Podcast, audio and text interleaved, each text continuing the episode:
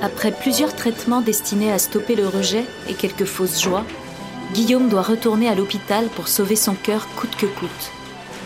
Le revoici donc à nouveau, sa valise samsonite à la main, aux admissions de l'hôpital Cedar Sinai de Los Angeles, pour une période encore indéterminée.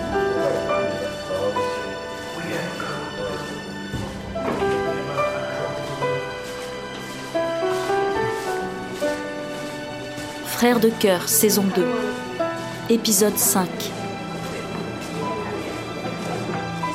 Le patient français.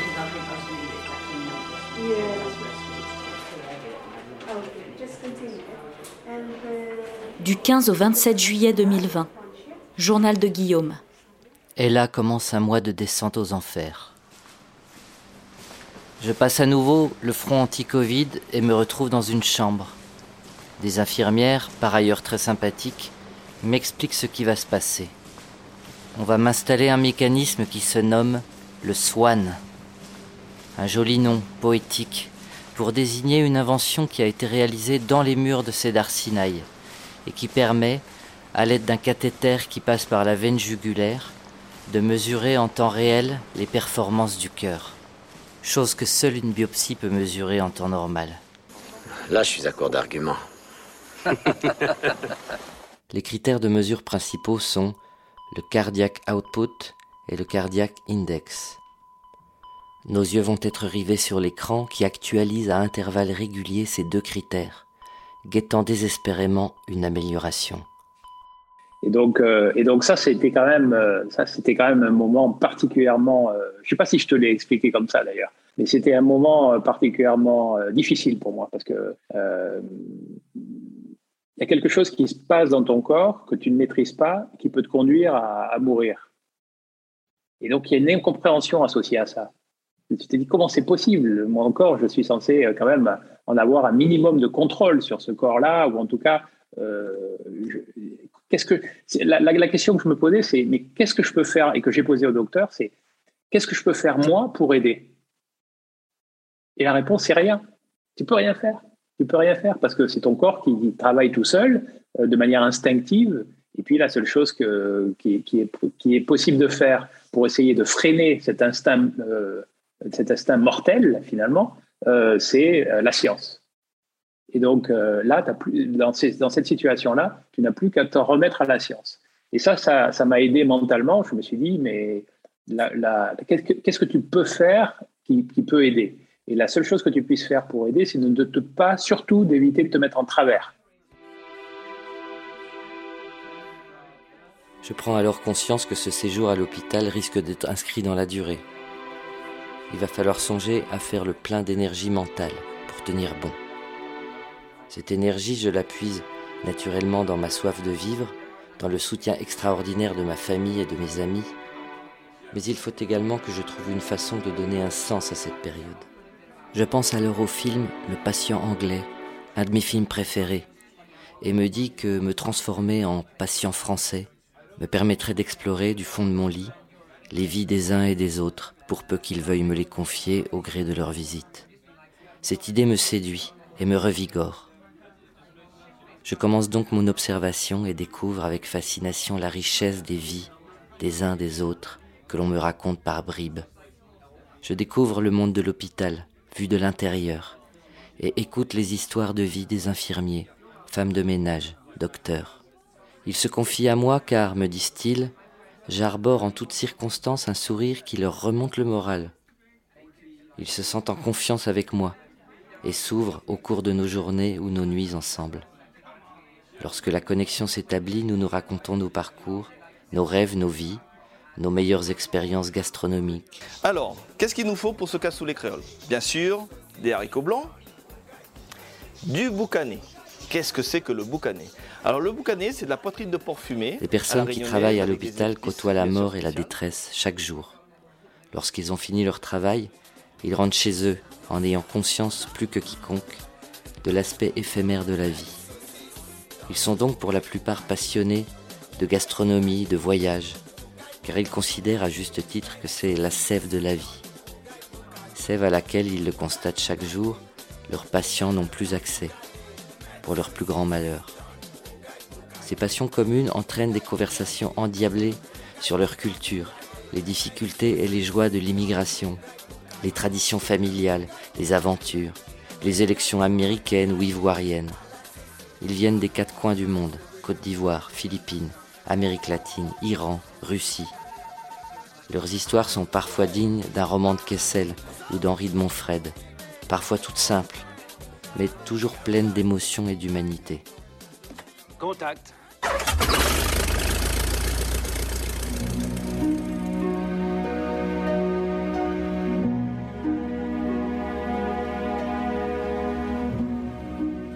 Nos moments resteront gravés à jamais dans ma mémoire. M'ont invité dans leur monde, ébloui avec de belles images, et fait vivre des moments hors du temps. Ils m'ont permis au gré de leurs récits de voyager, de m'évader et d'explorer des univers inconnus, cloués à mon lit d'hôpital. Ils ont rendu cette longue bataille pour la vie non seulement tolérable, mais riche. Riche de vérités humaines, d'expériences de vie de moments de rigolade et d'un tas de petits détails insignifiants qui rendent les journées plus belles.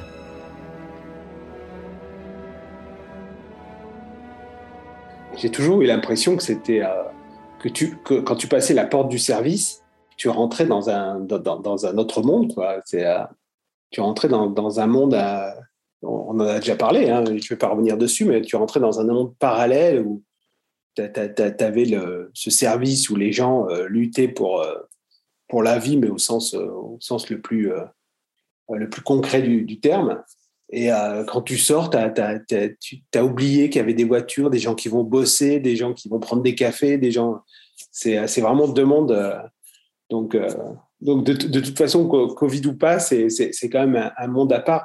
Et j'espère que d'ailleurs, ça doit être ça doit, ça, doit faire ça. Enfin, je ne sais pas si ça fait ça aux soignants, mais je pense que on a discuté ensemble. Je pense que ça leur fait ça parce que ils, quand ils sortent de leur service, c'est des services dans lesquels les soins sont, sont, tellement, euh, sont tellement intenses, sont tellement précieux, sont tellement minutieux qu'ils ont besoin de décompresser euh, complètement quand ils rentrent chez eux. Il faut qu'ils lâchent, il faut qu'ils oublient ce monde-là pour rentrer dans leur monde familial, etc. Toi, tu as sûrement dû en parler avec eux, mais il, faut, il, y a, il, y a, il, y a, une vraie, il doit y avoir chez eux une vraie stratégie pour euh, lâcher leur, ce, monde du travail, euh, ce, ce, monde médical, euh, cet autre monde, et euh, se réapproprier le monde de, du quotidien, le monde de, leur, de, leur, de leurs enfants, le monde de leurs femmes, leur monde, le monde de leurs amis. quoi.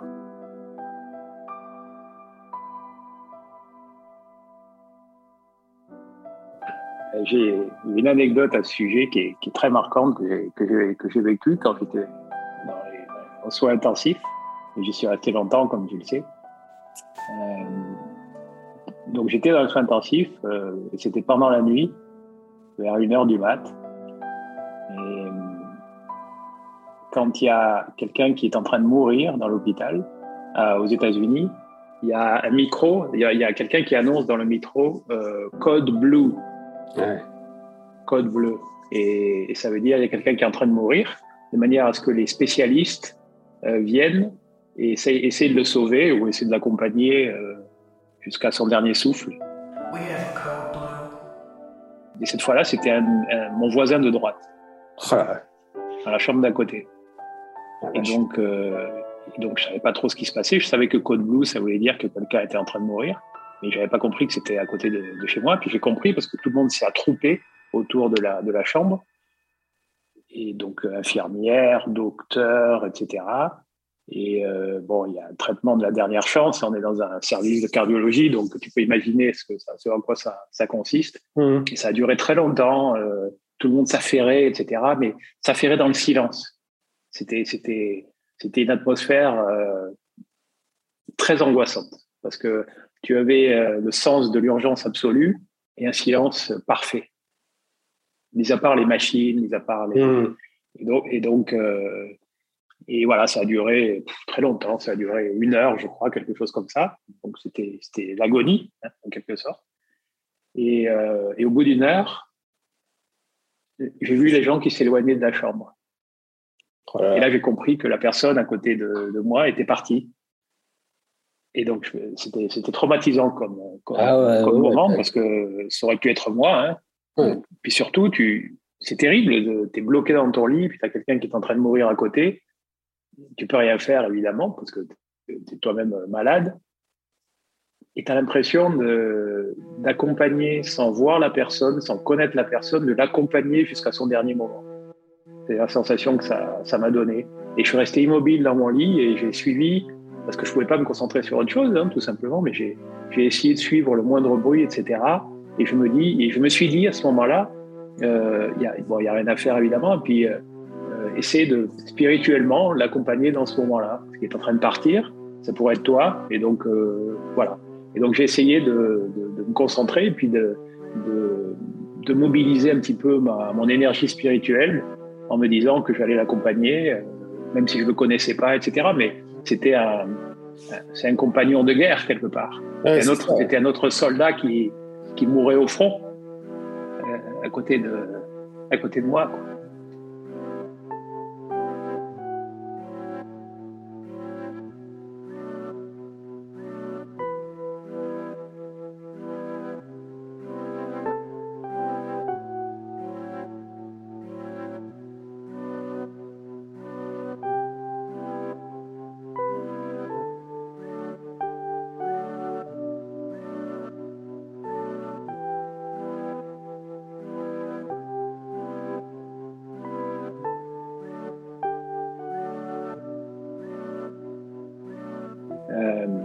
Ensuite, l'infirmière est venue me voir dans ma chambre.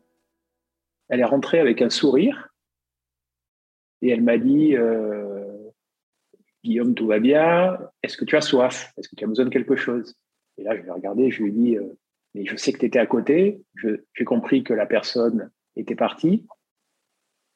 Et tu viens et tu t'occupes, et, ta préoccupation, c'est Est-ce que j'ai soif? Donc pour moi, ça me paraît dérisoire par rapport à ce que tu viens de vivre là. Et puis en plus, tu arrives avec le sourire. Comment tu fais pour passer d'un moment où tu as accompagné quelqu'un vers la mort à un moment où tu arrives avec ton sourire et tu me demandes si j'ai soif, ce qui est totalement dérisoire par rapport à ce que tu as vécu euh, auparavant. Comment tu fais pour passer de là à l'autre? Et elle m'a dit, bah, écoute, je vais tout te raconter. Je tenais la main de la personne qui est morte. Je l'ai accompagnée jusqu'à la dernière minute. Je lui tenais la main. elle m'a raconté tout, tout ça. Et après, je lui, posais la question comment tu fais pour, euh, euh, pour vivre avec ça? C'est-à-dire, quand tu sors, quand tu es à l'hôpital, tu es dans un contexte euh, dans lequel voir, voir quelqu'un partir est normal, mais quand tu reviens chez toi, tu, vis des choses anormales, anormales tous les jours, qui sont extrêmement dures psychologiquement, etc.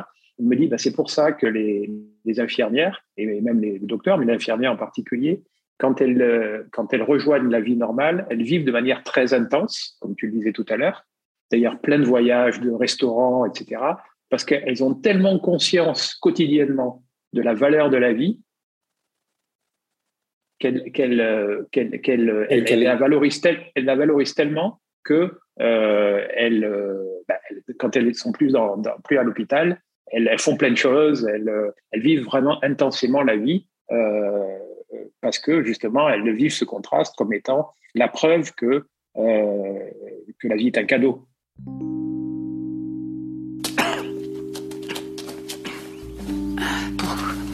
Pourquoi, tenez-vous tellement à me maintenir en vie? Parce que je suis infirmière.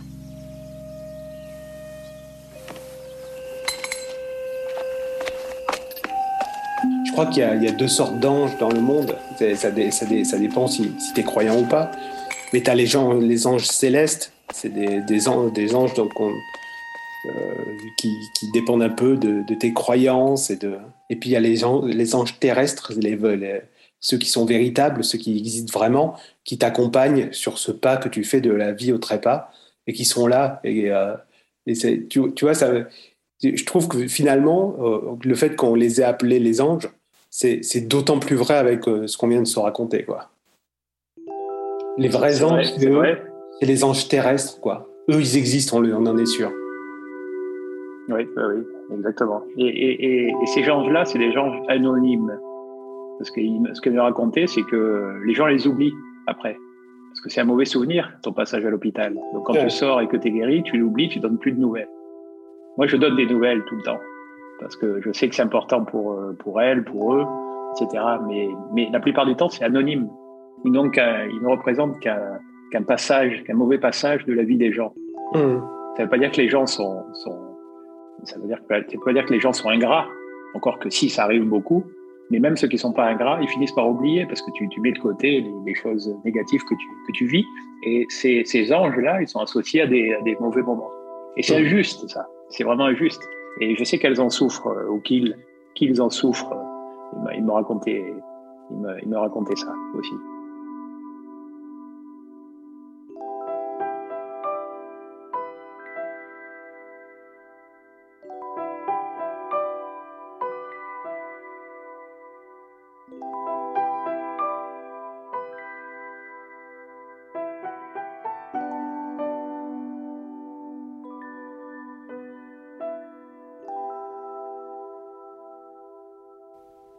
27 juillet 2020. Journal de Guillaume. Pendant ce temps-là, l'agonie de mon pauvre cœur se poursuit inexorablement. Rapidement, les traitements ne suffisent plus. À ce moment-là, mon cœur fonctionne à moins de 20% de sa capacité. Le 27 juillet, le docteur Kittleson, ma cardiologue favorite, rentre dans ma chambre. Le week-end ne s'est pas bien passé, mon cœur s'est encore affaibli, et j'ai eu un épisode d'arythmie pendant la nuit. Je la connais bien, elle me connaît bien aussi, une certaine complicité s'est nouée entre nous depuis notre premier contact lors de mon arrivée à Los Angeles. Elle ne s'embarrasse pas de formules et me dit directement ce qui se passe.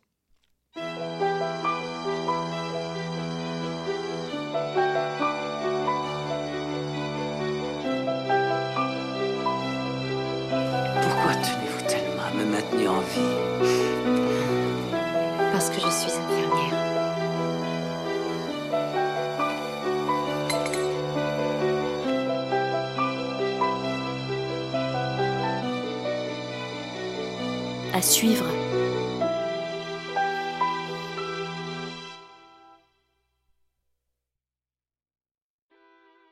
Si vous avez aimé cet épisode, vous pouvez aller sonner chez votre voisin pour en parler immédiatement. Appelez votre famille, vos amis. Vous pouvez aussi descendre dans la rue avec un mégaphone et dire tout le bien que vous pensez de Frères de Cœur, le podcast. Écoutez le podcast Frères de Cœur. Vous pouvez aussi, plus simplement, vous abonner sur votre application préférée, mettre des étoiles et nous suivre sur la page Instagram Frères de Cœur Podcast.